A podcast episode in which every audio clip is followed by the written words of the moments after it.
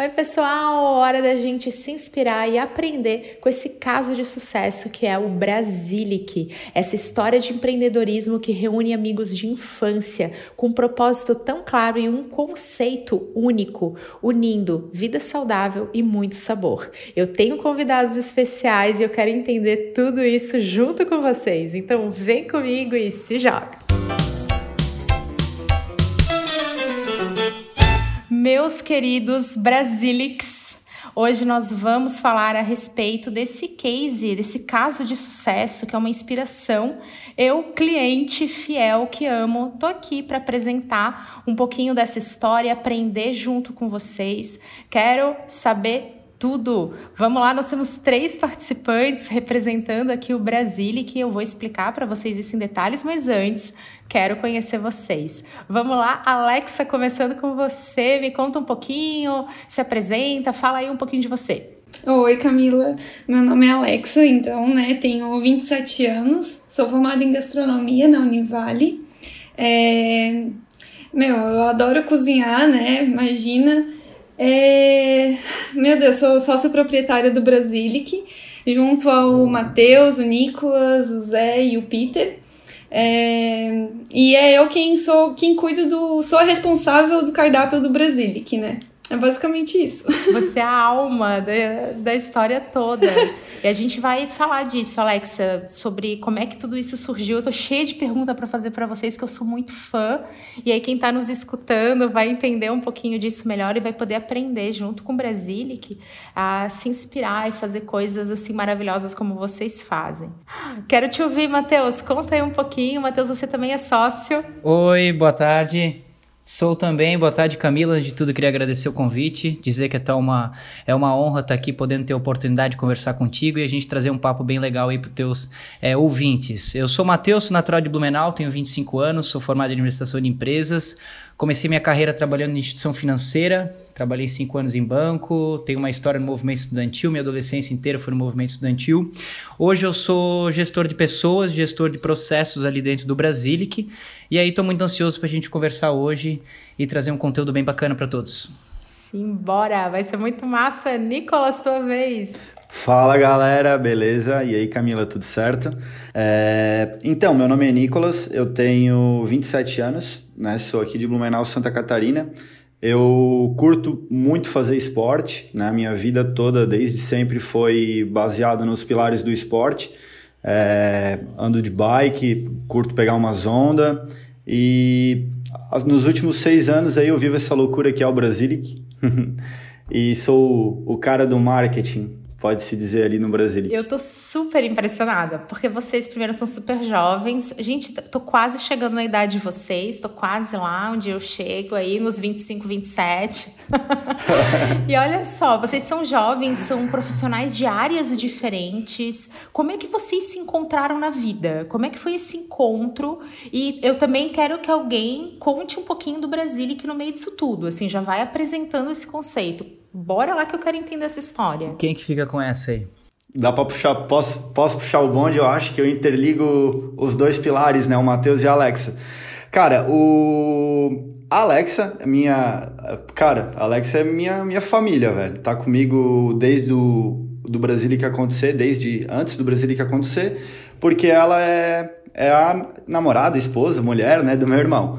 Então, conheço a Alexa dessa vibe, só que a nossa amizade ela expandiu o lance de cunhada, né? Já pegamos muita curtida junto, muita festa, muita briga também. e daí a Alexa, a Alexa essa é, é família. Então, aí que eu conheço ela. O... E já o Matheus, amigo de infância, amigo da rua. Entendeu? Então o Matheus, ele, ele era o brother, ele é um pouquinho mais novo que eu, mas a gente jogava bola na rua, a gente brincava de polícia ladrão, enfim. Eu nasceu... jogava, né? Eu jogava, tu ia pro campinho, né, Nicolas? Vamos, vamos falar a verdade aí pra todo é, mundo. É, eu, eu nunca fui muito bom futebolístico, mas eu dava trabalho pra molecada. Lembra daquele primeiro jogo, uma bola na trave, todo mundo falou quem é esse cara. e ficou só a bola da trave, 10 anos de campinho. é, mas então. pegando, pegando o ensejo, é, eu conheço o Nicolas da, de infância mesmo, e é uma história engraçada, porque eu, o Nicolas e a Alexa, né, também o Peter, né, que não está presente, é, a gente teve sempre aquela proximidade da juventude, assim, sabe, de adolescência e, cara, não sei, eu falo por mim, né, jamais passou pela minha cabeça é, que no futuro a gente ia ter uma empresa junto e ia ter esse laço tão empreendedor que a gente tem hoje. Então, o Brasília que ele surge de uma amizade da juventude e o futuro aí, o destino fez com que a gente se encontrasse e fosse empreender junto. Isso é, é uma, é uma história muito legal. É, eu, eu lembro da, da Alexa, por exemplo, quando eu tinha lá os meus 17 anos, lembro do Nicolas desde que eu tinha meus 12, 13 anos, e quando a gente olha para trás, a gente vê hoje que a gente está empreendendo junto. É uma história que motiva a gente. Nossa, eu já quero começar a perguntar disso aí também, se é sempre maravilhoso. Como é que é empreender entre amigos de infância, sabe? Isso Acho que vale a pena o papo. Assim, ó, Camila, é bem, bem jogado, assim, bem rapidão. O Brasília, que ele surgiu de uma conversa, tá? Na frente da minha casa, é, eu e o meu irmão comendo um açaí, a gente tava conversando, daí a gente falou, cara, vamos começar a vender açaí. Da, dessa conversa que, que surgiu o Brasília, que depois disso, claro, é, veio muitas outras coisas, né? É, a Alexa estava se formando em gastronomia, é, a gente iria comprar uma franquia de açaí no primeiro momento, depois a gente pegou e não, vamos fazer um negócio próprio, é, vamos criar uma marca, enfim, várias coisas aconteceram. Mas o, o lance de meio que parece que tá tudo assim interligado, cara, do o momento que o Matheus entrou na, na operação, a gente precisava exatamente daquela pessoa, sabe? E, e essa, essa união, esse conjunto de. Alex, especialista no cardápio, o meu irmão é o outro sócio 100% no controle financeiro, nas despesas, eu me dedicando um pouquinho com o marketing e o Matheus entrando para cuidar da parte dos processos gerenciais das pessoas ali dentro, fez com que a gente conseguisse solidificar bastante a empresa, sabe? Eu acho que esse foi, foi a chave. É, o, assim, o, o roadmap da evolução da sociedade do Brasil, que vamos chamar assim, foi que os fundadores, né, foram Nicolas, Alexa e Peter, tá? É, ensejando a história, né? Acho que foi ali na, na, em 2015, com a, com a troca do governo e o desincentivo do ramo de engenharia, surgiu-se a ideia, né, vinculado também à, a possibilidade da Alexa estar tá se formando em gastronomia. E aí eu entrei no Brasilic um pouquinho depois da história já ter começado, né? Não sei se, se Alexa ou Nicolas é, querem introduzir como foram as primeiras lojas ali na questão do calçadão, né? É uma, uma coisa legal, né? O pessoal de Blumenau conhece muito o calçadão, mas o Brasília, que ele tá lá antes de o calçadão ser calçadão, né? Eu não sei se vocês lembram daquela rua estreitinha que tinha lá no centro. Pô, que era onde eu frequentava, eu frequento desde, desde esse momento, que era uma coisa muito pequenininha e isso e hoje tá aí uma loja linda, né? A gente vai falar disso, vamos chegar lá. Mas como é que foi? Como é que foi esse momento de, pô, vamos abrir? Porque olha só, tava vindo, pô, a oportunidade surgiu. Cara, olha só, eu tô me formando nisso. A, a, a sacada foi da Alexa, cara. Alexa, Alexa vai lá. a sacada mestre de, né, foi, a sacada da Alexa foi a seguinte, a Alexa vai falar aí melhor, mas a Alexa se ligou, cara, a gente não tem que fazer um, um lugar gringo. A nossa ideia era, ah, vamos fazer um lugar gringo, lugar gringo. Não, a Alexa falou, não, temos que fazer um lugar brasileiro. É, que na verdade o Peter e o Nicholas vieram com essa ideia de querer abrir uma franquia de um açaí daqui da região. E eu não tinha gostado muito dessa franquia e eu falei para eles, eu acho que a gente consegue fazer algo melhor do zero, entendeu? Pô, a gente é jovem, com bastante criatividade e a gente consegue, né, elaborar algo mais, assim, que tenha a nossa cara mesmo. Então, eles vieram com essa ideia de fazer um lugar, né, entre aspas, assim, gringo, é, que lembrasse, sei lá, um pouco Califórnia, essa coisa de surf e tudo mais, porque tá atrelado a açaí, a sucos, essas coisas, né? E eu achei assim que, bom, eu não acho uma ideia muito boa pegar e colocar o Brasil. Na época não era o nome ainda Brasília, que ainda estava em desenvolvimento o nome. Mas gente, eu pensei, meu, açaí é algo do Brasil, sabe? Açaí é produto brasileiro. Por que, que a gente vai remeter algo gringo, algo de fora, sabe? Só porque é cool, porque é mais legal? Não sei, eu acho que a gente tem que ir para outro lado. E aí entrou o Eric, que é um amigo dos meninos também de infância. Ele é formado em design na FURB. Já trabalhou comigo. Ele... Sério? Eric Ai, Zera, se então você está ouvindo esse podcast, ó, seu nome está sendo citado. É. Meu, e assim, acho que o início do Brasilic, assim, também se deve muito ao Eric, né? Com certeza. Ele que, meu, o Eric é uma pessoa incrível e ele que ajudou a gente a desenvolver. Então, o primeiro ponto eu acho que foi isso, foi a esquecer é, essa relação de gringo com com, é, né, enfim, com a loja que a gente queria abrir, com o restaurante que a gente queria ter e enfatizar é, esses ingredientes sendo locais, sendo coisa nossa, do Brasil, sabe? Não de fora. E aí a gente começou, foi daí, assim, o desenvolvimento junto ao Eric, né? E o nome também, o nome surgiu junto ao Eric também, ele, foi nós dois, assim, que ficamos nesse brainstorming, assim, até achar, né? Um nome que combinasse, e foi basicamente isso. E daí só foi, assim, sabe? Foi. Eu acho que quanto tempo demorou, Nicolas? Tu lembra essa etapa? Tipo, um mês? É, cara, assim, ó, a gente. Foi algo muito rápido. É, da conversa que eu, que eu tive com o Peter, com meu irmão, na frente de casa, de seis meses depois o Brasília estava aberto. Sabe? Seis meses depois. Então, considerando criação da marca, é, obra e tudo, tudo certo, assim, né?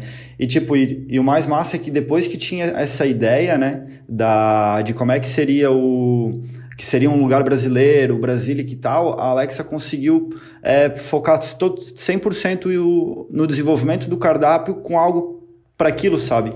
E daí que a gente conseguiu, através do design, dar muita vida para as coisas ali dentro. Nossa, né? um conceito muito, muito legal. E eu, vocês até comentaram disso, Alex, olha só, você vai ficar chocada. Eu tô, eu tô chocada com o teu relato.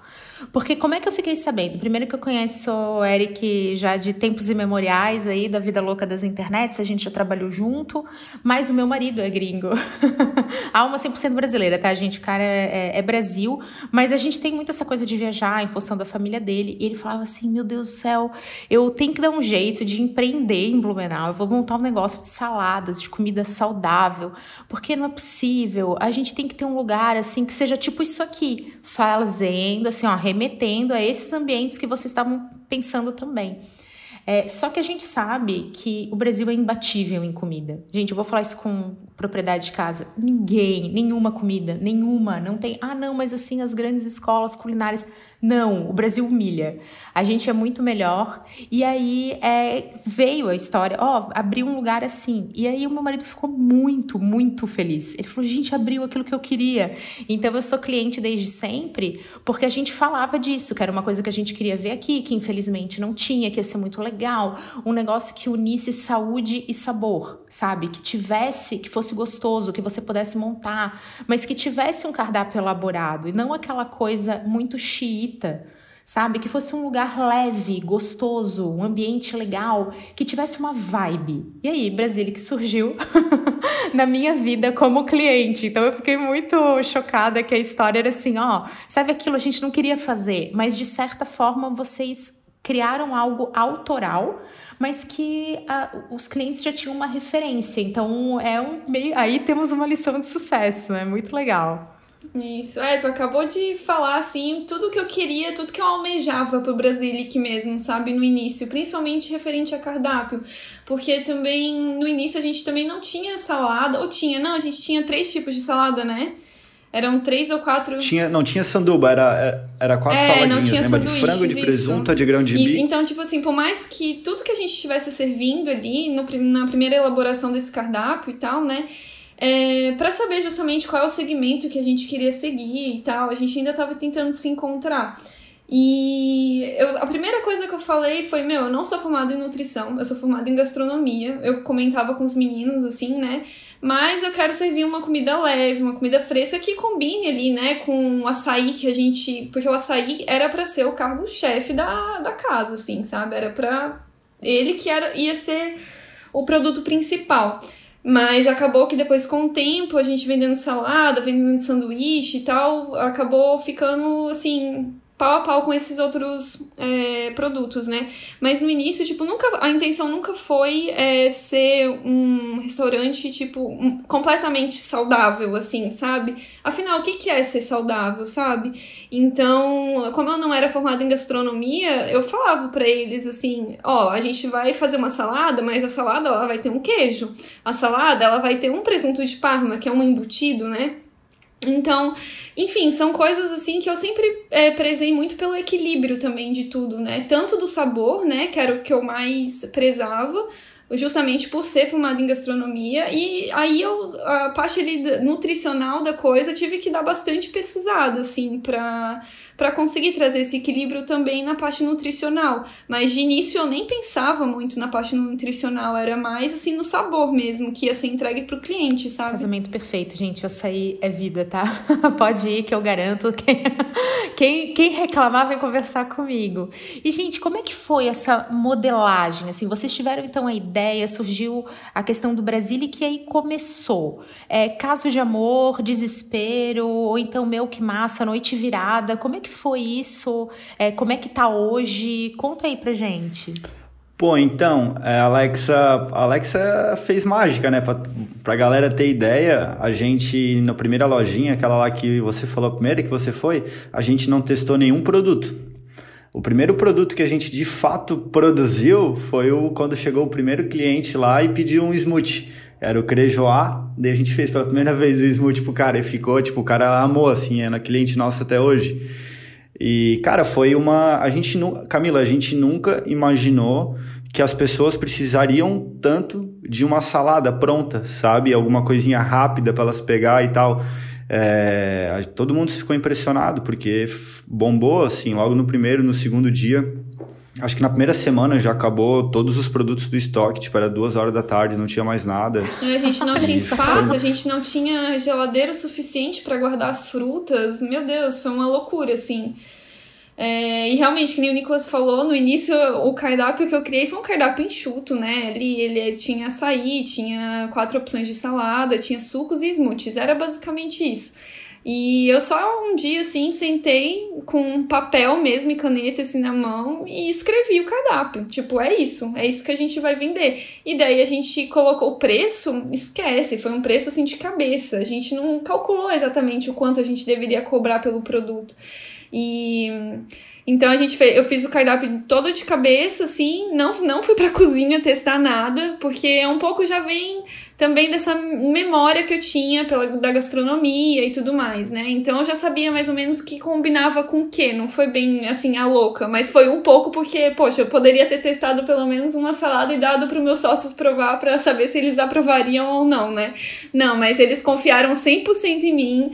Eu fiz ali o cardápio, a gente colou ele na parede, entendeu? E abrimos a loja. Foi basicamente isso. Então, mas foi assim, meu, eu, hoje em dia eu não faço mais isso, entendeu? Eu jamais coloco alguma coisa no cardápio sem testar antes. Eu tô chocada com o negócio do preço. Isso foi, que foi assim, vocês estavam Sim. cara e coragem. Isso era uma preocupação nesse momento, assim, meu, tem que dar lucro, quanto é que vai tirar no final do mês? Ou não era uma coisa tão relevante? Como é que foi esse momento do empreendedorismo e no final, assim, quanto é que vai sobrar? Cara, foi aquele negócio, é que esse começo assim, né, aquele negócio, é empreendedorismo raiz mesmo. A gente era três, assim, literalmente, três cabaços fazendo negócio. A pessoa mais instruída era o meu, é o meu irmão, né? Na parte da, dos números, finanças, pensar em lucro e tal. Na, eu, meu Deus do céu, cara, quando eu olho para trás, assim, eu tenho pena dos meus sócios, da Alexa, do Peter, porque, Jesus, é, foi difícil. E eu mesmo, eu achava, não, vamos abrir um negócio, vamos ficar rico, vamos ganhar muito açaí, vai sobrar dinheiro, vai, vamos ganhar muito dinheiro, vai sobrar sobrar dinheiro para todo mundo, não sei o que, não precisa calcular. É bem, foi bem amador mesmo, assim, né? A gente é amador, a gente só queria abrir um negócio. O meu irmão até fez uns cálculos, fez umas projeções, ele viu uns custos, algumas coisas. Só que a gente também, a gente tinha, a gente não sabia identificar o qual de fato que ia ser o público que ia comprar aquele produto. A gente não tinha essas noções, sabe? Então a gente tomou como perspectiva a nossa vida. E pra gente, pro nosso padrão de vida que a gente sempre viveu, tu pagar tipo 12 pila, 14 pila num sanduíche, meu, é o máximo, não paga mais que isso. E a gente só foi descobrir que a galera de fato estava disposta a pagar o preço que valia aquilo, meu, lá na frente, sabe? É, a gente sempre teve medo, né, de todas as mudanças de preço que a gente fez nos nossos produtos, assim, porque, lógico, a gente ia ter que mudar os valores em uma hora ou outra, né?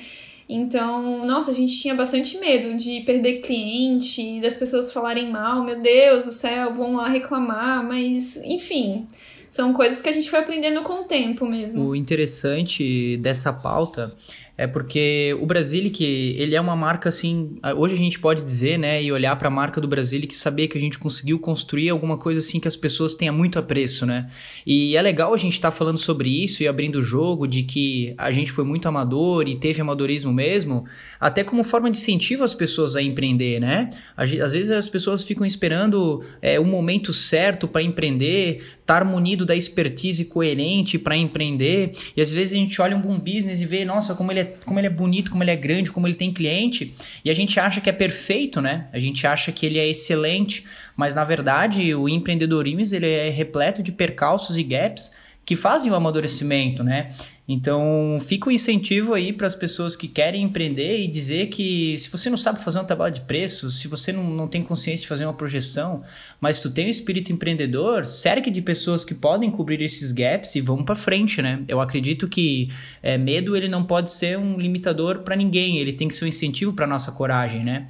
E os meus sócios, quando abriram, é, quando eu vejo os relatos do início, eu sinto muito esse sentimento de a gente vai abrir, a gente vai fazer uma coisa diferente e não deixar as complexidades atrapalhar, é, atrapalharem né, a necessidade do empreendedorismo. calma aí, vocês tinham 20 anos? É isso mesmo, produção? Fazendo os cálculos aqui? Porque seis anos atrás? É. Eu tinha, tinha 20 anos. É. Quando eu entrei, eu tinha é, 22. eu tava com 21 também, na verdade. Eu tinha 21, é, quando abriu o Brasil, que eu tinha 21. Cara, é isso aí. A gente tava aqui comentando, eu hoje tava de papo de bastidor, até para o pessoal saber como é que é. A gente sempre, antes de gravar, fica conversando um pouquinho, dando aquele oi.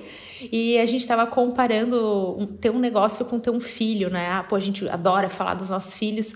E vocês foram pais jovens, eu acho que isso trouxe uma leveza, sabe? De repente é, isso ajudou, isso foi um ponto super forte, porque traz aquela visão do novo, de você estar tá mais disposto, tá metendo a cara.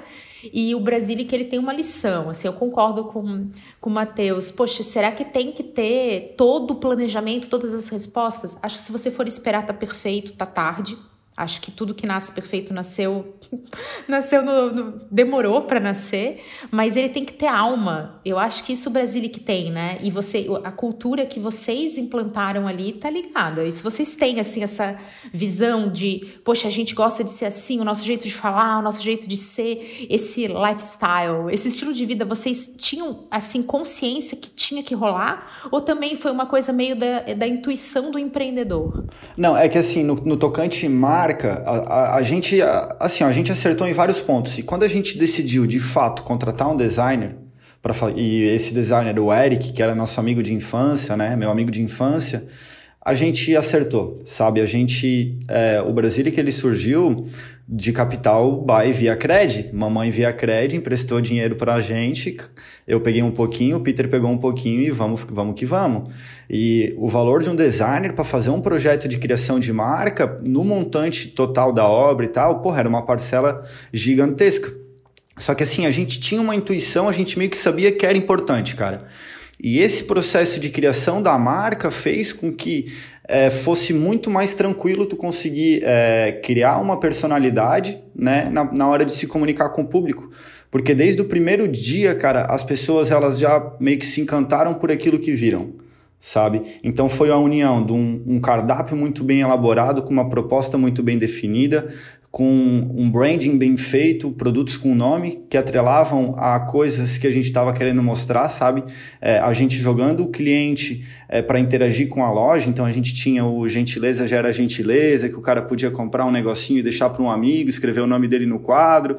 Então, assim, a gente foi fazendo essas coisas é, muito por conta da orientação de design que a gente teve, né? E foi um pouquinho daí também da, da intuição, mas de alguma saca... que, que a gente é jovem, né? Então a gente meio que estava envolvido nisso. Mas se for dizer, foi mais sorte do que juízo. Aí eu quero muito falar também do nome dos sucos, tá? Não me deixem não falar disso. Vai lá, Matheus, fala que essa, você fala uma coisa massa. Essa questão da, da intuição, né? Acho que a intuição ela foi o primeiro passo, né? E depois do primeiro passo dado, é, a gente criou, assim, na verdade a gente aprendeu que qualquer restaurante, isso foi inspirado no Case Brasilic, tá? Ele tem que ter sempre esses três pilares, esses três pilares aí que eu vou falar para vocês. Atendimento, comida e ambiente. Esses têm que ser os três focos principais. Se você tem um atendimento bom, uma comida boa, mas o seu ambiente é barulhento, você não vai entregar uma boa experiência. Agora, o seu ambiente é bom, é agradável, a sua comida é boa, mas o seu atendimento deixa a desejar. Você também deixa a desejar num, num contexto completo. O seu ambiente é bom, o seu atendimento é excelente, mas a sua comida não agrada, você também não consegue chegar lá. Então, assim, se, se, se fosse direcionado uma pergunta para a gente, o porquê que a gente acredita que o Brasil que deu muito certo, o case ele soube trabalhar muito bem esses três, esses três pilares. Um atendimento mais pessoal, uma, uma comida feita por uma chefe de cozinha, né, especializada nisso. Isso a, a gente sempre fala, né, que Brasilic sem Alexa não seria o Brasilic, porque a comida é que apaixona a gente, né, o gosto e o paladar que fixa. E lógico, seguido de um ambiente feito através de um brand bem definido. Então eu acredito que o atendimento à comida e o ambiente para qualquer restaurante são três pilares extremamente necessários e que vocês tiram de letra, pessoal. Concordo total. E, Alexa, você foi defendida assim nos bastidores, tá? A gente tava se preparando para gravar. e aí, não, não, Alexa é essencial, ela é a alma, cara, ela é o coração. então, Ai, meu Deus, que exagero! Fiquei bem feliz aí. Nossa, representação é merecida. E eu concordo. Ó, atendimento, a gente vai ter que botar uma vírgula aqui para falar disso, porque é muito legal o atendimento. Você sente que você você é brother, quando, sabe aquela coisa assim, meu, tô, tô entre amigos. É um atendimento muito querido. Qual o teu nome? Vai levar. Aí tem todo, ó, oh, Camila, chegou. É, é uma coisa muito gostosa. Isso tava no, no treinamento, vocês se envolveram, foram procurando pessoas. É, como é que foi esse processo de ter a equipe que vocês têm, que é essa coisa incrível? O, no o começo, o Matheus, só um, um, adendo, no começo de tudo, quem atendia os clientes era eu, o Peter, né, o meu irmão, a Alexa. Então, como a gente estava meio que fazendo o negócio acontecer, a gente meio que criou assim, é, vamos ser gente boa com nossos clientes, vamos atender eles bem, vamos estar disposto a ouvir eles, é aquele, mais aquele negócio, ah, como é que é um bom atendimento? Ser gente boa. Daí, naquilo, no lance da marca, a gente pensou assim: ah, como é que nós vamos fazer para chamar o cliente quando o produto dele ficar pronto? Ah, não vamos dar um número, vamos pedir o um nome. Ali que surgiu a parada do nome, o designer. É, com a empresa foi crescendo, né, a gente, sinceramente, a gente não definiu muitos métodos de, de treinamento, nunca teve. E daí até que veio um cara chamado Matheus, acertar a casa. Daí ele definiu de fato os métodos de atendimento de qualidade do Brasilic, certo, Matheus? É, o, eu, a minha história começou no Brasilic aproximadamente uns três anos atrás. Foi quando a gente fez. Quando os sócios, na época, eles identificaram que planejamento de franquia ele exigia algumas, alguns investimentos em estrutura e arquitetura para afiar um pouco a estrutura, para a gente conseguir, em cima dessa estrutura afiada, conseguir desenhar os processos né, para a franqueabilidade.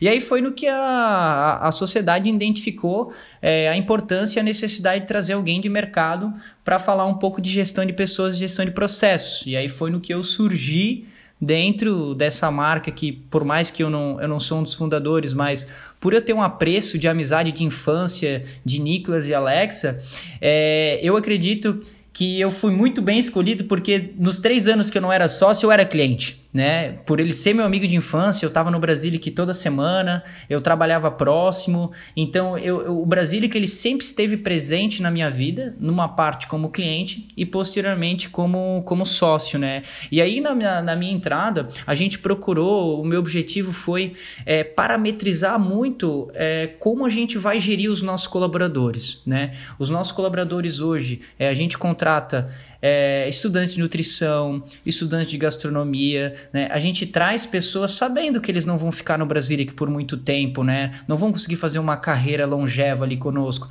mas o tempo que eles estiverem ali com a gente, eles vão estar tá qualificando a carreira deles e vão estar tá engajados e sinérgicos com as marcas e trabalhar em prol da instituição, né? Então, assim, é, fatores decisivos para fazer a gente criar um grande grupo, um grupo engajado, foi trazer pessoas com objetivos objetivos similares aos nossos, né? Pessoas que queriam escalonar dentro do ramo da nutrição, que gostariam de escalonar dentro do ramo da gastronomia, e assim a gente conseguiu, com pessoas é, totalmente sinérgicas com os nossos objetivos, melhorar os nossos processos. Né? Acredito que essa, essa nossa sacada de trazer pessoas com objetivos similares foi o tempero necessário que a gente precisava para criar um ambiente propício para o trabalho, né? um ambiente gostoso de se trabalhar. E aí isso tudo reflete no atendimento, isso reflete na hora de temperar comida, isso reflete na hora de tu criar um ambiente gostoso para receber teu cliente. Né? Hoje a gente pode dizer com propriedade que todos os colaboradores do Brasilic, eles amam trabalhar no Brasilic. Isso eu digo com muito orgulho, porque a gente sente isso deles, sabe? A resposta de como eles atendem os clientes, a resposta de como eles cozinham, de como eles cuidam da estrutura, é de um ambiente muito gostoso. E eu acredito que o ambiente, é, é o ambiente onde a gente trabalha, ele é fator decisivo para nossa proatividade. Né? Acredito que o sócio, o diretor, o proprietário de uma empresa, ele é totalmente responsável por criar um ambiente e propiciar e entregar ferramentas para extrair proatividade do colaborador. Né? Às vezes a gente fica aí se conflitando e acreditando que os nossos colaboradores eles não correspondem às nossas expectativas, mas eu acredito que o empreendedor ele tem que olhar para dentro antes. Será que a gente entrega as ferramentas necessárias para o nosso colaborador ser proativo? Será que o nosso ambiente é saudável para o nosso colaborador ser proativo? Então, quando a gente começou a entender que a responsabilidade era nossa, aí as coisas elas melhoraram bastante. É, a importância de um RH. É, de um RH, olha só, tem cozinha, mas também tem equipe. E antes isso não estava organizado e foi um antes e depois, quando o Matheus chegou e criou esse RH. Cara, foi um divisor de. Mano, melhor, assim, ó, na boa. É, falar assim, da, o cara até se emociona, porque a relação dos sócios melhoraram, sabe? A relação pessoal. Tipo, eu tinha, às vezes, um pouco de medo de falar com a Alexa. É, a Alexa sempre foi a pessoa que carregou todo o peso de estar dentro da loja 8, 10, 12, 14 horas por dia. E daí eu trabalhava fora, o Peter trabalhava fora. E daí o Matheus chegou mesmo, cara, ele foi um, ah, um psicólogo, foi um gestor de pessoas. De fato, entendeu todo mundo e botou a galera para trabalhar do jeito que tinha cena no sentido de, cara, é, vamos melhorar isso aí, entendeu? E realmente é, é, é preciso ter um gestor de pessoas, né, para dar um norte, né, cara, para para gerir a tua equipe, né? Todo mundo, desde os sócios aos colaboradores, a parte de relacionamento com fornecedores, né? É, tudo impacta no, no negócio, né, cara? É, aí tu citou, tu citou uma, uma questão muito importante que eu gosto de frisar na gestão de pessoas. Gestão de, pessoa, gestão de pessoas é nada mais nada menos que tu se relacionar com outras pessoas. E a gestão de pessoas, ela não é só tu gerir os teus colaboradores, né? A gente lida com pessoas quando a gente vai atender um cliente, quando a gente vai fazer um pedido de matéria-prima com o fornecedor, quando quando a gente vai fazer uma reunião de sócios e quando a gente vai né, liderar os nossos colaboradores. E a gente tem que abrir a nossa cabeça de achar que gestão de pessoas é só para equipe. Gestão de pessoas é num diálogo com o nosso fornecedor, né? Fazer um relacionamento onde a gente cria um ambiente de confiança e essa confiança ser balizadora para condições de pagamento, para condições é, de é, condições de relacionamento, de entrega, de prazo, tão quanto isso também nos sócios, né? Criar um ambiente gostoso aonde a gente gente quebre o gelo e saiba que todos têm um objetivo único, né? Escalonar a empresa. Então a gente não tem que ter receio de conversar com o sócio, de questionar um sócio, de tirar uma dúvida com o sócio, até mesmo de elogiar um sócio, né? De chegar e falar assim: pô, Alex, essa tua receita ficou muito boa. Pô, Nicolas, aquele post que tu fez foi sensacional. Pô, Peter, essa planilha que tu fez facilitou o nosso levantamento de dados e a nossa tomada de decisão. Então, assim, criar um ambiente onde a gente consiga lidar melhor com as pessoas, com certeza foi é, fator decisivo para o Brasilic rampar. É, então, assim, os meus sócios podem falar mais do que eu em relação da minha entrada, né? Porque eles, eles viram de fora a diferença de como era e como é hoje, né? É, não, mas assim, quando o Matheus entrou, uma das coisas que eu falo bastante, até inclusive com ele, até é é que eu tinha um grande problema, um sério problema, como o Nicolas falou, eu carregava tudo nas minhas costas. Eu não sabia delegar, eu não sabia. Então tudo era eu que fazia, assim, no Brasil, que basicamente, exceto a parte de ah, da, do atendimento ao cliente, assim, eu não ficava muito. E, enfim, lidar com questões financeiras, mas o resto do, do Brasilic ali, até com fornecedores, tudo, meu, então era tudo nas minhas costas. E eu não sabia abrir mão disso, sabe? Eu sou uma pessoa, assim, naturalmente um pouco controladora, então eu não conseguia delegar. E o Matheus, ele virou, conseguiu virar essa chavinha, assim, sabe? Ele falou: Não, Alex, agora você vai mudar, você vai ficar em outro lugar, você vai trabalhar ah, com isso e isso, e agora a gente vai colocar outras pessoas para fazer o que você faz. E, enfim, foi difícil no início, assim, eu tava bem insegura, mas, nossa, hoje eu vejo a diferença que isso faz até na minha vida pessoal, sabe? Tamo junto aí, tá? eu tenho um podcast, tá? Inteirinho falando de como foi muito difícil para mim aprender a delegar. Isso tinha raízes na minha insegurança. No meu caso, cada um tem uma história, tem gente que é mais centralizador. O meu, eu, meu caso da Camila, era insegurança. Eu pensava assim, acho que no inconsciente isso. Poxa, se alguém fizer o que eu faço, e aí, eu vou embora? Tipo, eu não tenho mais valor. Eu tinha essa pira que não estava claro para mim, gente, como eu disse, isso é uma coisa inconsciente, mas eu ficava muito assim, não, isso eu não preciso, isso eu consigo, isso eu faço rápido, não, isso aqui eu gosto de fazer. Então, basicamente, não é que é, era difícil delegar porque eu não permitia. E o começo dá de tudo na pessoa, gente, dá de tudo. E hoje eu sou muito viciada em delegar, muito, muito. É, mudou tudo e depois que vira chavinha, adorei que você falou isso, que para mim também foi tem que virar chave, tem que ter disciplina para confiar no processo. É, eu amo quando eu posso delegar e quando eu tenho múltiplas visões e quando alguém faz o que eu faço melhor ou de um jeito diferente que entrega mais valor. Nossa, eu fico muito feliz. Só que no começo. Exato, tu se surpreende, né? Imagina, nossa, hoje a, a, minha equipe da cozinha mesmo, eles são incríveis, assim. Eu sei que eu posso confiar de, nossa, de olhos fechados neles. Inclusive, eu dou até certa liberdade. Aprendi a dar essa liberdade para eles, porque o pessoal que fica na cozinha, que eu falo é que a gente tem a cozinha de pré-preparo e a cozinha que fica ali embaixo, que é a cozinha que todo mundo vê. Mas a cozinha que fica no segundo andar e ninguém vê é onde tudo acontece, né? É onde são feitas todas as preparações. E ali a gente tem uma equipe de três pessoas e essas três pessoas eu consegui assim até dar liberdade para elas, a minha confiança nelas é tão grande que eu consigo dar liberdade para elas também criarem e virem com receitas próprias, com tempero próprio deles, entendeu? E isso, nossa, isso é incrível, assim, é muito bom ser surpreendida, sabe? É, aí a gente tem um case é, de gestão de pessoas que é também formar líderes, né? E quando eu, às vezes as pessoas elas acreditam que elas não têm capacidade de ser líderes, né? Mas assim, na minha concepção de liderança não é nenhum dom. A gente aprende a ser líder, né? E a Alexa, ela, ela é uma, uma excelente líder dentro da cozinha.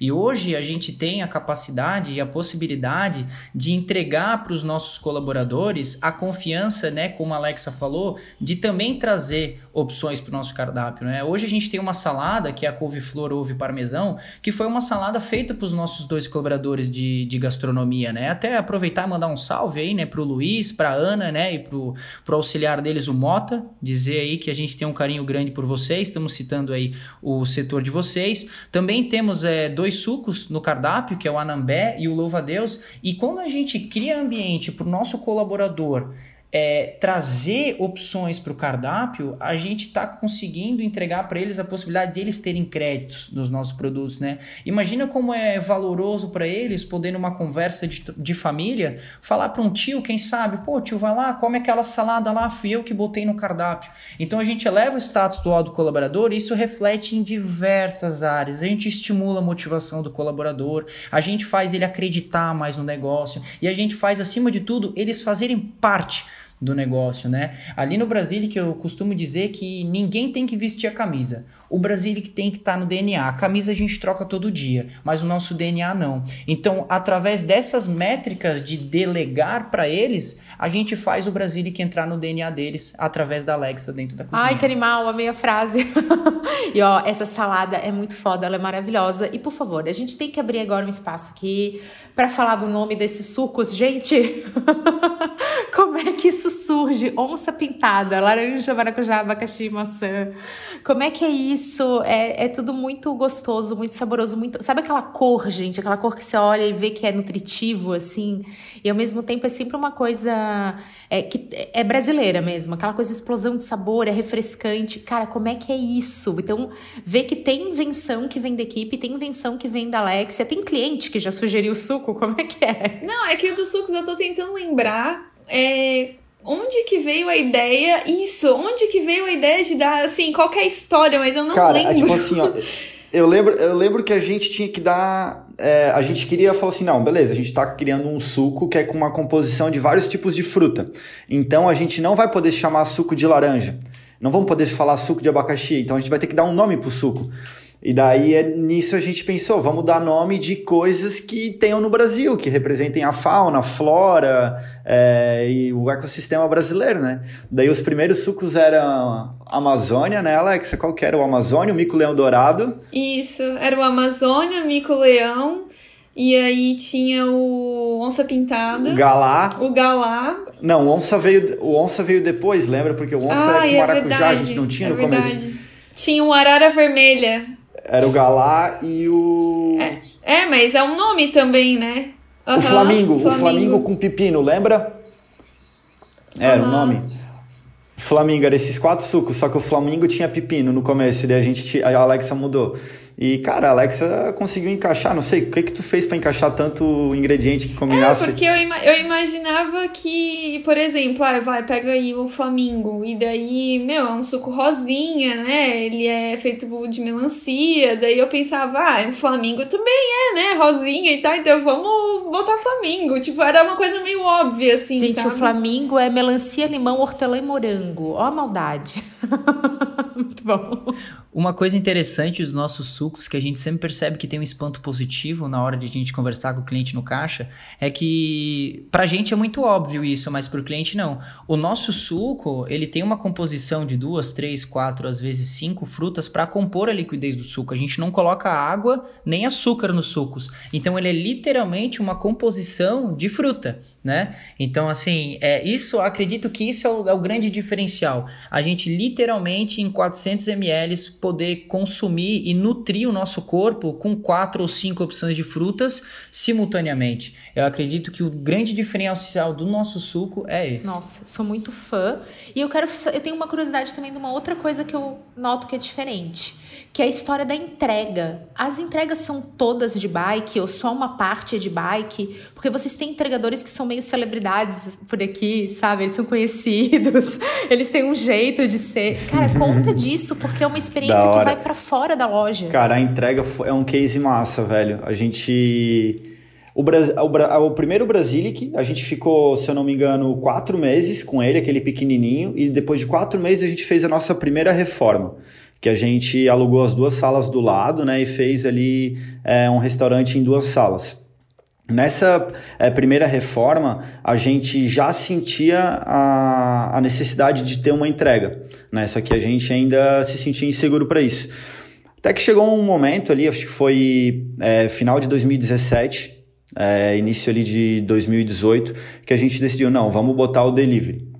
Só que o delivery ele surgiu, a gente tinha. Isso é também um pouco do, do marinheiro de primeira viagem no lance do business, mas o delivery a gente não acreditava que a gente conseguiria rodar uma operação do delivery na mesma operação que a loja. Porque a gente tinha muito movimento na loja, não queria atrapalhar os clientes e tal. E foi daí que a gente pegou e abriu uma outra estrutura ali na Galeria do Borba, né, ali do ladinho, e montou um delivery externo. E daí, no, no primeiro momento, as entregas iam ser só na região mais central, com uma, um, um raio de entrega não tão longo. E a gente pensou, cara, vamos, vamos inovar, vamos fazer um troço diferente. É, entrega de moto não tem nada a ver com a gente, a gente quer fazer uma entrega mais ágil, é, mais nas regiões centrais, tem uma densidade demográfica grande aqui na, na, na nossa região, Ponta Aguda, o centro, Alameda, vamos entregar só de bike. E, cara, dito e feito, é, a galera ficou assim, ó, nossa, entrega de bike, é só bike, no, meu, no começo mesmo isso bombava, sabe? E daí era era, eu, eu, eu, eu, trabalhei como entregador por muitos, muito tempo, uns seis meses eu entregava os, os produtos é, tinha para eu conseguir entender bem como é que era né, o lance do relacionamento com o cliente, como é que acontecia todo o processo. É, às vezes o, eu saía para fazer uma entrega e o cara do prédio demorava 30 minutos para descer, então muitas vezes o, o empresário está lá, o entregador dele sai para fazer a entrega, o entregador demora às vezes duas horas para voltar, o empresário vai lá e moe o pau no entregador, mas não sabe tudo que o entregador passa, sabe, é, para levar um produto para o cliente. Então a gente, em muita coisa ali dentro, a gente, antes de ter colaboradores, a gente viveu na pele. E isso fez com que a gente também é, tivesse a noção e a consciência de tudo que a galera passa, sabe? Quando tá na linha de frente, digamos assim. Então, só que chegou um momento que cresceu, né? Que cresceu o delivery, todo mundo de Blumenau queria comprar né? E a gente daí precisou colocar um, uma pessoa de moto, eventualmente e tal, né?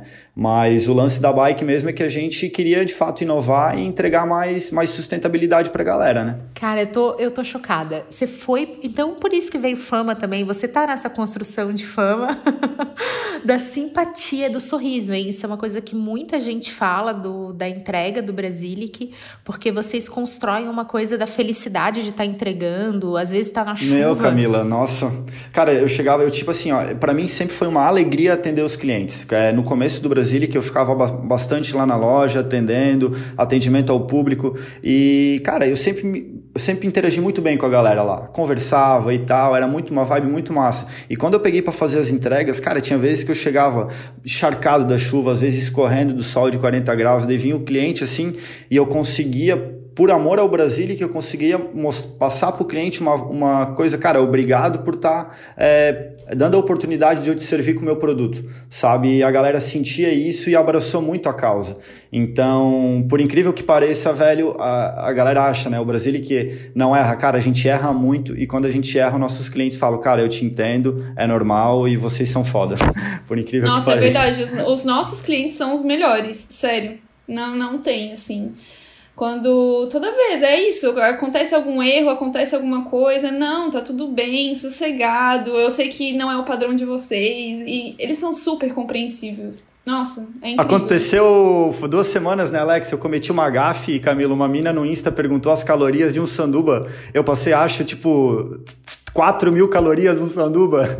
A Alexa viu. Não, não foi 4 foi 2 mil calorias duas, e pouco. É, 2 mil calorias no sanduba. A Alexa viu e falou: Meu Deus, cara, o que, que a cliente vai achar da gente? Não sei o quê.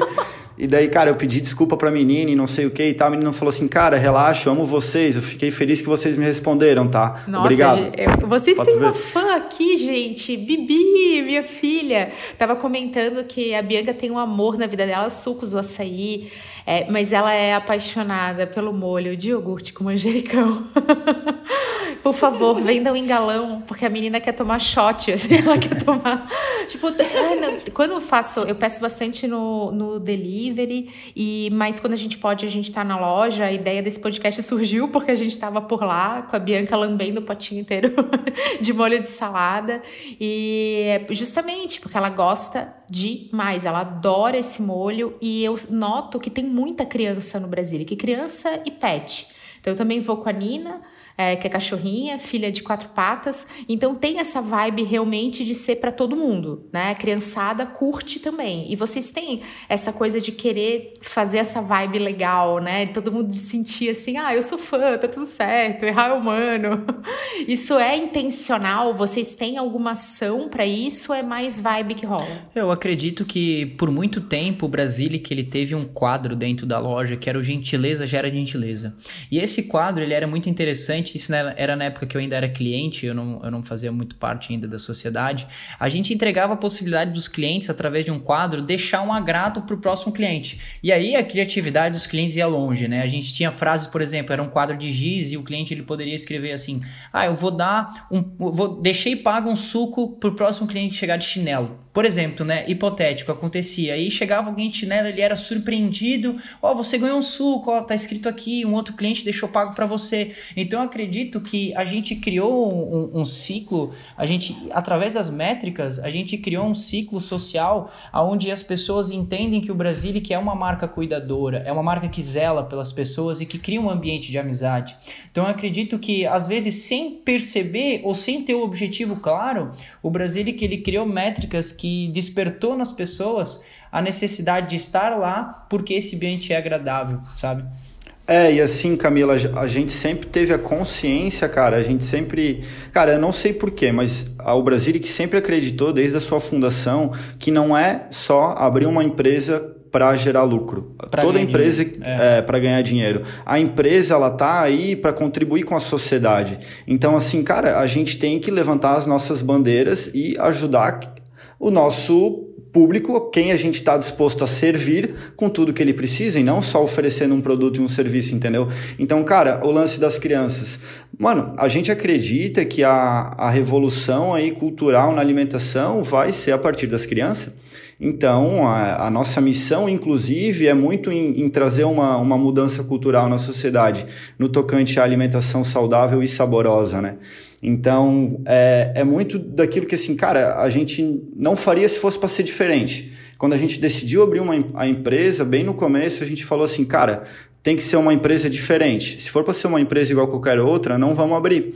E isso envolve tudo, envolve desde a gente apoiar as causas que a gente acredita, a gente muitas vezes destinar é, lucro para coisas que a gente considera como importante, né? Então isso está na nossa essência desde a nossa criação, esse esse aspecto meio bem cuidador, né? Demais, né? Que é o, o que o Matheus levantou ali. Só que o Matheus falou isso no começo da nossa conversa, eu deixei anotado aqui e agora você tocou no momento assim, bem cirúrgico da coisa a gente tem um conceito, a gente quer transformar o mundo. E ele usou a palavra franquia. Isso estava no radar? Isso era um objetivo? É, tem vontade de expandir? A gente teve aí o relato da Alexa falando, né? Poxa, eu era bem centralizadora.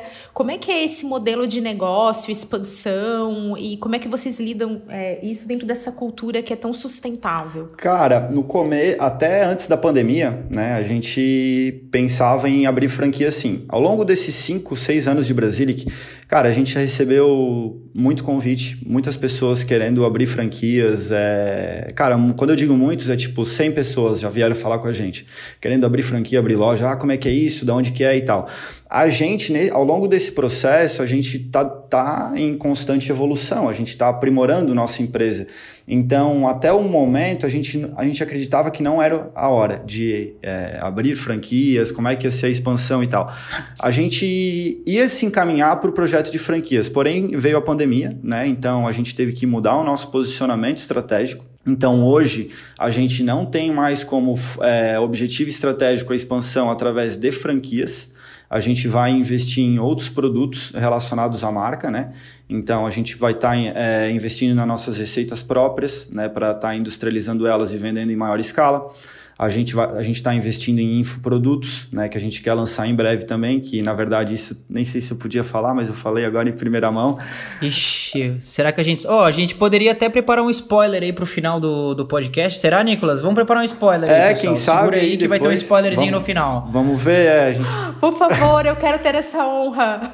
Então, a gente está investindo, a gente quer tentar expandir a marca é, por outro caminho, porque assim, Camilo, o modelo franquia, a gente acredita que também não se encaixaria com o Brasilic. A gente acha que o Brasilic seria mais, algo mais alguma coisa com, tipo, o estilo do Outback. É, um sócio operador investidor. É onde o Brasilic ainda tivesse o controle das operações, sabe?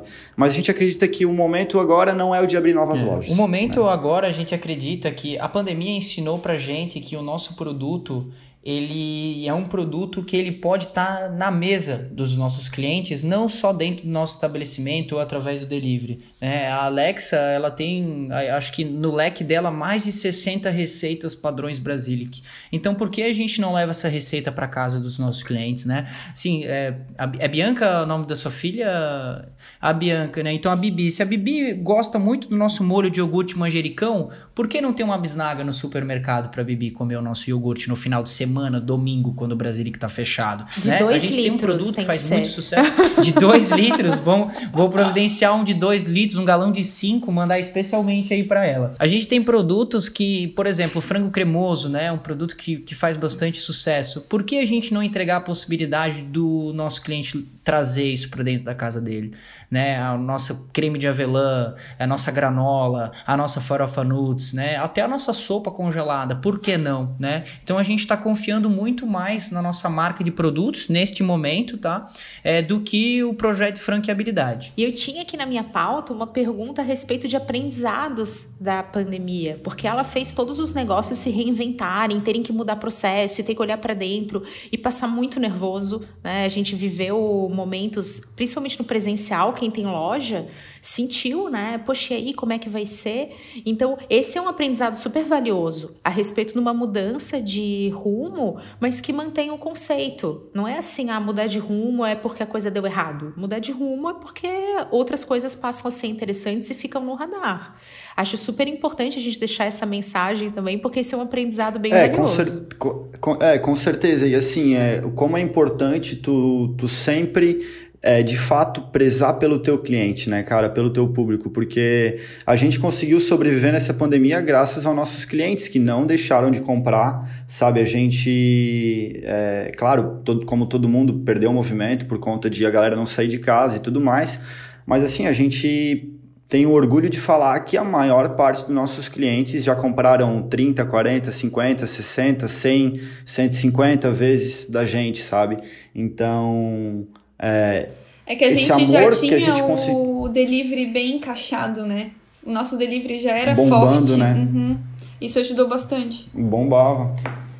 É, tanto é que. Cara, Mano, o Brasil que aguentou, velho. Aguentou bem, cara. E conseguimos aguentar os colaboradores, né, Matheus? É, o, o, que a pandemia mostrou pra gente é que os colaboradores, eles são, olha, fatores decisivos para qualquer organização. É, inclusive, dentro do ramo dos restaurantes, a gente acredita e a gente percebe muito que falta um pouco de empatia na hora da gestão de pessoas. E a gente sempre trouxe isso para dentro do Brasilic. E na pandemia, a gente conseguiu enxergar que a forma como a gente lidava com os colaboradores fizeram eles a vestir muito mais e entrar muito mais no nosso DNA durante a pandemia. A forma como a gente sempre lidou com eles fez eles sempre quiser, sempre quererem fazer parte do nosso negócio. Gente, quer ver uma outra coisa que eu considero uma baita sacada Brasilic? Talvez para vocês isso seja óbvio, mas não é, tá? Vamos lá, vocês estão num ramo que verão ajuda a vender porque comidas refrescantes, frias, elas tendem a vender mais no verão. E a gente mora numa região, e é onde Brasília atende, que tem é, estações bem delimitadas. Então a gente sente, não é que em certos lugares do Brasil que é quente o ano inteiro. Não. Aqui em Blumenau vai mudar a temperatura. E vocês têm cardápio de inverno. Isso foi uma coisa que surgiu assim, poxa, ah, esfriou, vamos fazer? Ou vocês sabiam que iam ser momentos que o faturamento ia cair e aí precisava entrar com uma outra categoria de produto? Com certeza. Isso foi uma, uma estratégia para cobrir o gap da baixa do verão, né? A gente trabalha com produto frio, a salada é um produto frio, é, a gente vende açaí, o açaí é gelado, o suco é gelado. Então, com certeza a gente extraiu aí a, a, da cabeça da Alexa a possibilidade de criar receitas quentes também. E é aí que foi que surgiram os cremes dentro do nosso cardápio. É, que na verdade a minha inspiração foram os meus pais. É, o meu pai também, ele sempre trabalhou no ramo né, da gastronomia. E chegava no inverno, ele também no negócio dele vendia caldos, né? É, e essa questão de vender caldos no inverno, eu sou de Minas, tá, gente? Eu sou natural de Minas. E no inverno em Minas, meu, eles sempre vendem caldinho, caldinho verde, é, caldo de mocotó, só que são caldos assim, bem gordurosos, né? E bem calóricos. Então, quando chegou o inverno aqui, eu pensei, tá, então vou ter que fazer algo quentinho, aconchegante, assim, que dá aquele é, abraço no estômago, né? Só que saudável. O que, que eu vou fazer? E daí eu tava vendo algum livro, alguma coisa, e daí tinha. Eu sempre tô buscando referências, né? E, e aí tinha uma foto de um cremezinho. Eu falei, é isso, pronto, eu vou fazer é, cremezinhos diferentes pra gente vender. E aí eu faço todos os cremes é, com base vegana né? E as pessoas que quiserem adicionar alguma proteína animal, algum queijo, alguma coisa assim, elas colocam uma parte. Meio que surgiu disso, assim, deu super certo. Gente, creme de feijão com, tef... com... Gente, o creme de feijão preto com tofu defumado, sabe? É de Deus, tá? é muito bom. o meu preferido é o creme de abóbora. O creme de abóbora, para mim, não, é não tem comparação. Milho também, já comi, é muito bom. Inclusive, tem muita gente que pede para ficar no verão, né? A gente ainda tá até para conseguir premeditar aí se, se, se Blumenau consome produtos quentes no verão também. Eu não sei se porque o produto é muito bom, o pessoal pede, ou se a característica da população é, é comer, mas aí a gente pensa nisso para escalonar os nossos produtos próprios, como a gente tinha conversado, né? Levar o Brasil e que dá a oportunidade do cliente poder poder consumir o Brasilic em outros, em outros canais de venda em outros momentos. Né? Cara, é uma baita estratégia. E eu fico aqui também me perguntando cadê o sotaque mineiro da Alexa? Eu tô em choque, tá? Eu não tenho sotaque de lugar nenhum, porque eu já morei em vários lugares, assim. É, os meus pais, eles sempre se mudaram muito, então morei em vários lugares e daí eu pego um pouquinho de cada lugar, assim, sabe? É, e eu tenho, nossa, cada vez, se eu tô com raiva, é o sotaque de um lugar, se eu tô muito feliz, é o sotaque de outro. É mais ou menos isso, vai depender do meu humor. Tá explicada essa criatividade, tá vendo? Ela vem desse monte de inspiração, é, é nossas vivências, isso é muito louco. E eu quero também aproveitar aqui para fazer uma pergunta para vocês a respeito do dia a dia de quem tem um negócio que funciona direto, que tem equipe que vocês nossa, assim, eu acho que é mais do que filho, eu tô sentindo que é DNA mesmo, né? Porque o filho, querendo ou não, ele é externo e tá dentro de vocês, assim, o Brasil que ele é do jeito que ele é, e nessa conversa eu tô percebendo, pelo jeito que vocês são, é, tá muito presente. Como é que é o dia a dia? Vocês ficam o dia inteiro na loja? Vocês têm outras é, atividades? É, porque são muitos sócios, né? Não é assim, ah, vocês estão em quatro o, sócios, né? Cinco, é. Cinco. Cinco sócios todos o dia inteiro, como é que é? Assim, a gente tem três sócios, digamos, que são sócios ativos, né? Que seria eu, o Matheus e a Alexa, que cada um exerce um papel ali dentro da, da empresa. A Alexa, que é a, a chefa, basicamente, ela que manda. Eu sou o cara responsável do, do marketing e o Matheus é responsável pela gestão de pessoas e processos. A Alexa, toda a parte do cardápio, produto, 100%. A Alexa é a única pessoa que fica é, no Brasil que, é, digamos, o horário ali comercial. Ela fica mais horário comercial, faz um horário ali dentro da operação. O Matheus, ele tá todos os sábados e horários de pico, ali na operação, na parte do atendimento. Né? É, eu não vou mais para operação, né? Tem, desde quando o Matheus entrou na estrutura, a gente não vai mais para operação. Falando de mim, cara, o meu dia a dia, no, nos três, quatro primeiros, nos três primeiros anos do Brasil, era muito complicado foi o mais difícil, assim, quase, acho que tanto eu, a Alex, o, o, meu irmão, o Peter, nós todos quase enlouquecemos, assim, porque eram os primeiros anos, era tudo muito difícil, tudo muito novo, e a gente trabalhava em, em outras empresas, hoje a gente ainda trabalha, mas a gente tem o Matheus que conseguiu botar a casa em ordem na questão de processos, pessoas, produtos, tudo, tudo mais, né, então, cara, era foda. É, é, a gente ficava meio período no Brasilic e outras oito horas por dia nas nossas outras empresas. Então, no final trabalhava 14, 15 horas, tinha que pensar nos assuntos estratégicos do negócio. É, hoje, é... durante muito tempo, todo mundo teve o seu momento de ter aquela imersão de 12, 14 horas dentro da estrutura, né? Eu também tive o meu momento de ter que estar tá lá dentro, de ter que ficar de segunda a sábado, chega de manhã, vai embora tarde da noite. Nicolas teve esse momento, Alexa teve esse momento, Peter e Zé tiveram esse momento. Mas eu acredito que essa pauta também traz a, a importância de a gente comentar sobre uma questão de o sócio na curva de aprendizado do business, ele tem que trabalhar na operação. Quando a operação ela está cercada de pessoas produtivas, onde tu cria uma possibilidade de delegar, o sócio ele tem que estar tá mais direcionado para o estratégico.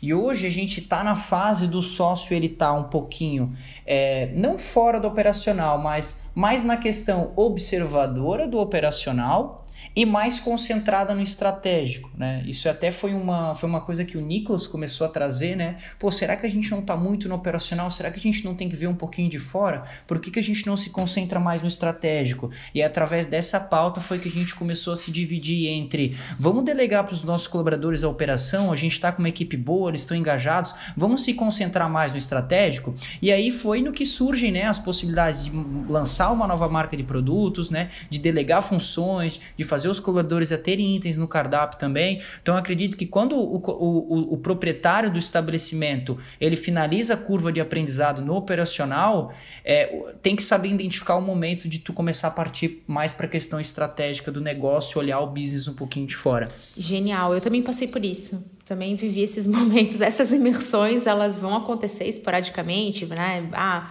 cresceu, veio uma nova oportunidade, a gente é, é, puxado, é muito romantizado essa coisa do empreendedorismo também, de ah, vai lá, porque se você ama o que você faz, eu amo muito o que eu faço. Mas, gente, cobra um preço, sabe? É, você cansa, você satura e você fica muito dessensibilizado para as oportunidades. Eu, quando ficava muito presa no operacional, eu não conseguia enxergar nada é, e eu não conseguia olhar nem para a perspectiva do cliente, porque eu não conseguia dar esses passos para trás e olhar assim tudo. Não, eu estava presa ali no fazer. É, a gente fica diferente. É bem importante fazer esse movimento e entender que tudo tem o timing, né? Tem tempo para fazer cada coisa. Bem massa esse relato. É, sabe, é, depressão pós-parto? Então, eu tive isso com o Brasilic, né? Já que você tá fazendo, é, falando que o Brasilic é um filho e tal, foi mais ou menos isso, assim. Foi bem estressante nos primeiros anos, justamente pela, por essa imersão tão grande no operacional.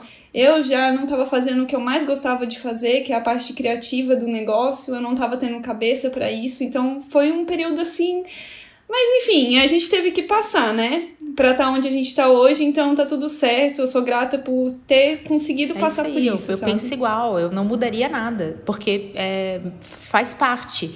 É, ah, mas poxa, será que um dia eu vou conseguir estar no estratégico? Vai. Ah, será que eu não é importante estar no operacional? É também. Deu a empatia, olhei o Nicolas indo fazer entrega.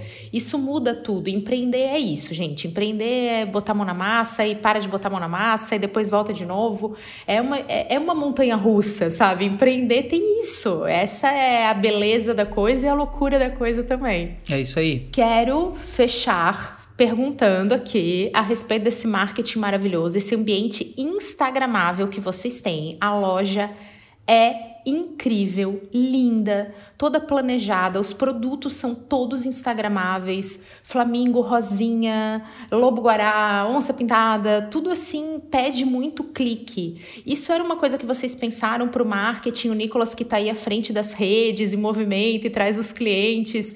Eu é impossível não tirar uma foto e postar quando vai no Brasilic, porque é tudo instagramável. Sabe aquela coisa de você querer compartilhar? Isso foi pensado, é planejado, no final acontece? Como é que é feita essa parte de marketing e mídias?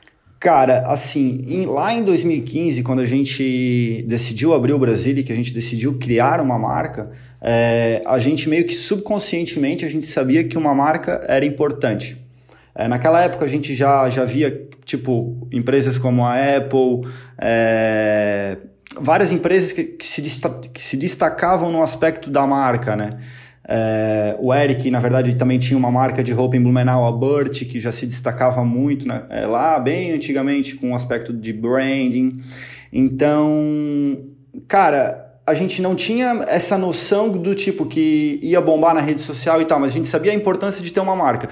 Então, eu que fui a pessoa que é, meio que abracei essa parte do marketing, claro que nesse processo de seis anos teve muitas pessoas que ajudaram, a gente por um longo período de tempo trabalhou com a, com a Karine, que foi a responsável por me ensinar muita coisa que eu sei é, relacionado à parte de mais de publicidade, de redes sociais e tal. Mas, cara, é basicamente o, o quem fez o trabalho do marketing para o Brasil, que em grande parte é, foram os clientes porque desde o primeiro momento eles entraram no restaurante eles se depararam com algo é, novo, algo com que brilhasse os olhos delas. E isso daí fez com que, e claro, tu provando um produto, vendo que o produto era gostoso, um produto bonito, fez com que essas pessoas quisessem falar para as outras, né? Elas queriam compartilhar isso com as outras. E aí aconteceu aquilo que é, muito profissional de marketing almeja que acontece, que é o, aquela viralização do boca a boca e uma pessoa falando para outra e só é, coisas boas, né? E compartilhando coisas boas, que deu esse boom do Brasil, que o inicial, sabe? Então, é, eu, não, eu não sou, até hoje, né, eu não sou um especialista em marketing, né, mas eu consegui, através desse trabalho excelente que foi feito com a marca, lá no começo, é, seguir o direcionamento, digamos assim, né? Seguir um direcionamento que foi proposto pelo designer. E daí, claro, com, conforme a gente foi reformando a loja, né? Então, na, na última reforma que a gente fez, que é o Brasil que todo mundo conhece, a gente é, contratou é, um escritório de arquitetura, né? A Ciranda Arquitetura é o nome do escritório. A gente contratou um escritório para fazer todo um projeto é, envolvendo a nossa marca, né? A, a nossa proposta que a gente queria passar para o cliente. Então tudo isso é, foi chamando, sabe? Mas, cara, é, a minha visão, né, como o cara que ficou por trás do marketing nesses seis anos, que tudo começa com o design, entendeu? Eu, eu acho que é muito difícil para o profissional de marketing dar um direcionamento se não tem um design por trás da criação de uma marca porque tu fica meio que a cega, sabe, Camila? E, e foi isso daí com que fez com que a gente conseguisse acertar bastante. Daí, claro, é, tu vai conhecendo o teu público, tu entende o que, que ele gosta, é, como é que tu pode servir ele melhor, né? É um processo que é mais do tempo, né? Que o cara tem que estar tá em é, é, todo dia, diariamente, em contato com o seu cliente para entendendo o que, que move o cliente dele, né?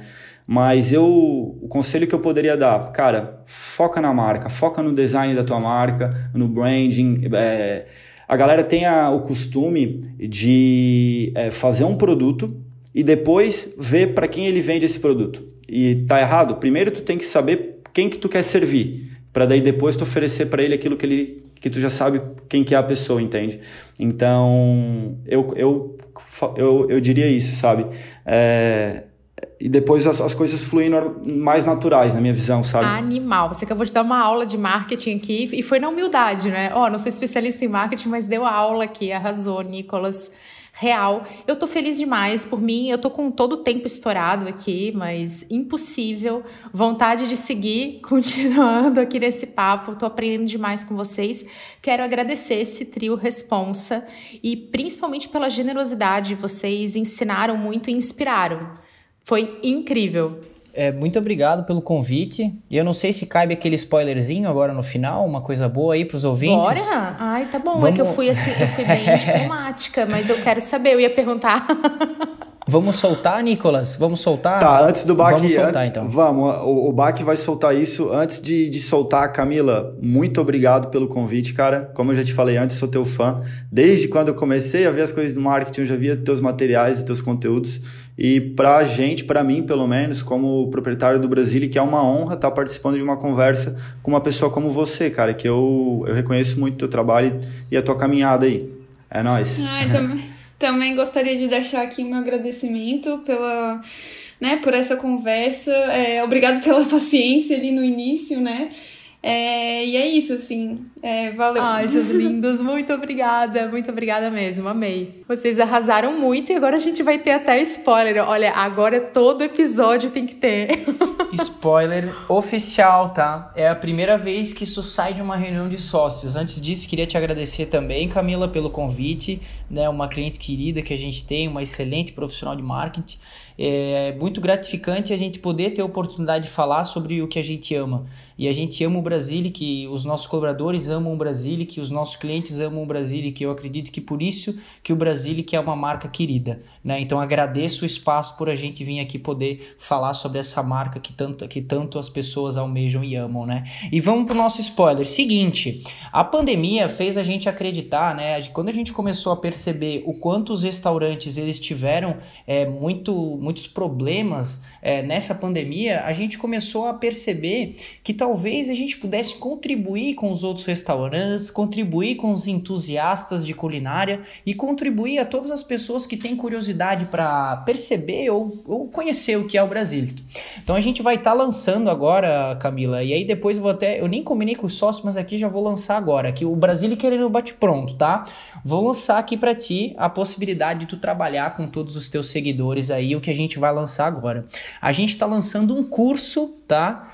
De como abrir um restaurante. Esse curso vai ser um infoproduto, né? Como o Nicolas comentou, que a gente vai estar tá lançando agora. E esse curso ele vai englobar questões de culinária, né? Gastronomia. E aí dentro disso é como tu escolher é, uma boa gastronomia para o teu restaurante, quais equipamentos tu comprar, que marca que é boa, como que tu agiliza uma cozinha. Na questão do marketing, como tu conversa, né? Com teu cliente, como tu, tu fideliza a tua tribo. Na questão de gestão de pessoas, né? Quais métricas ideais para tu conseguir entusiasmar entusiasmar a tua equipe, como tu fazer um recrutamento é, é fiel assim para os teus colaboradores, na questão de manutenção, né? Como criar uma escala de manutenção preventiva para os teus equipamentos, né? Na questão financeira, a gente vai compartilhar todas as nossas planilhas, né? Planilhas essas que o Peter não está aqui presente, mas é legal comentar com o Peter, Camila. Se tu perguntar para o Peter quantos tomates a gente cortou lá em setembro de 2015, ele tem uma planilha que vai armazenar essa informação, né? É muito controlado. Então, como que a gente pode incentivar outros, a outros restaurantes a também ter esse controle?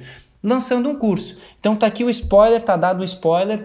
Esse curso ele vai ser lançado aí até o final do ano, início do ano que vem. A gente vai iniciar as gravações dele agora. A gente fez umas parcerias aí muito boas, uma gravadora excelente aqui da região de Blumenau, com muitos prêmios dentro da área. Então a gente está muito ansioso de poder lançar no mercado também a possibilidade das pessoas conhecerem o nosso restaurante através desse curso. E aí deixo também aqui o convite de que tu quiser é, utilizar de um curso para os teus é, seguidores, para os ouvintes, a gente vai estar tá disponibilizando um curso para tu trabalhar em cima dos teus seguidores também. Cara, que massa! E galera, olha, Brasilic, ele é uma inspiração é para transmitir isso. É, a gente acabou de ver que tem que ter alma, mas tem que ter cérebro, tem que ter coração.